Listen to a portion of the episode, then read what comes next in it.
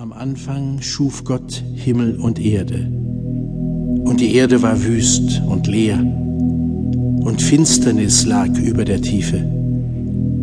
Und der Geist Gottes schwebte über den Wassern.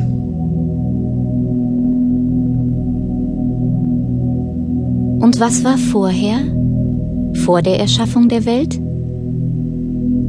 Gott war ganz bei sich selbst, aber er war nicht allein. Im Anfang war das Wort, und das Wort war bei Gott, und das Wort war von der Art Gottes. Im Anfang war der Logos, und der Logos war bei Gott, und der Logos war von der Art Gottes. Logos übersetzt man meist mit das Wort. Aber der Logos ist mehr, viel mehr. Er ist die Weisheit, die Vernunft, die Logik, der Sinn, sogar die Berechnung, der Rat und die Tat, ein Beschluss und seine Ausführung. Und er ist eine Person. Das Wort, der Logos, ist eine Person. Welche Person? Wer? Er ist der Sohn Gottes.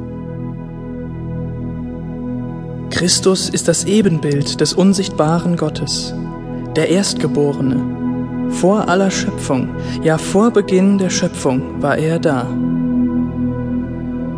Wer hat die Maße des Universums festgelegt? Und wer die Größe der Erde? Was hält sie stabil? Und wodurch bleibt sie auf ihrer Bahn? Christus ist es. Christus allein. Durch ihn ist alles erschaffen, was im Himmel und auf der Erde ist. Alles Sichtbare und Unsichtbare, alle Königreiche und Mächte, alle Herrscher und Gewalten. Alles ist durch ihn und auf ihn hin geschaffen. Denn Christus war vor allem anderen. Damals sangen alle Morgensterne, und die Engel jubelten vor Freude.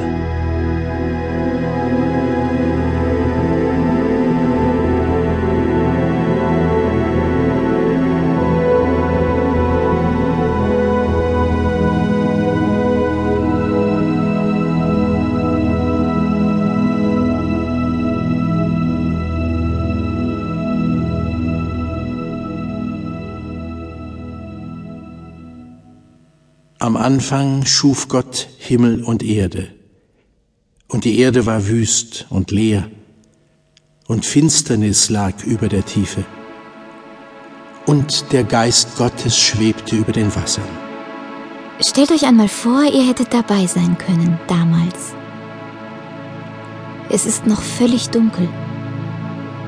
Alles um uns herum ist pechschwarz. Nirgendwo ein Lichtschein nur Finsternis und Nacht. Aber hören können wir etwas.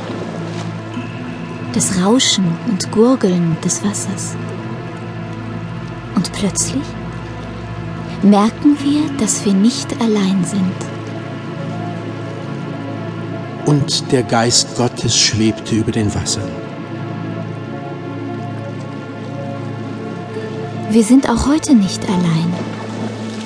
Kein Mensch, kein anderes Lebewesen ist allein. Gott ist da, mitten in der tiefsten Schwärze der Finsternis. Damals, heute und für alle Ewigkeit.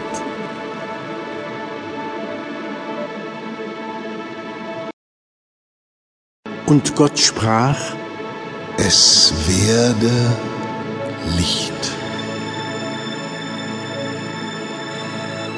Wie Gottes Stimme wohl klang. Lieblich und kraftvoll sicher. Alles hört auf ihn. In großem Ernst, aber ohne Angst. Ganz selbstverständlich. Darauf kommt es auch heute an, dass wir auf Gottes Stimme hören. Gott sprach, es werde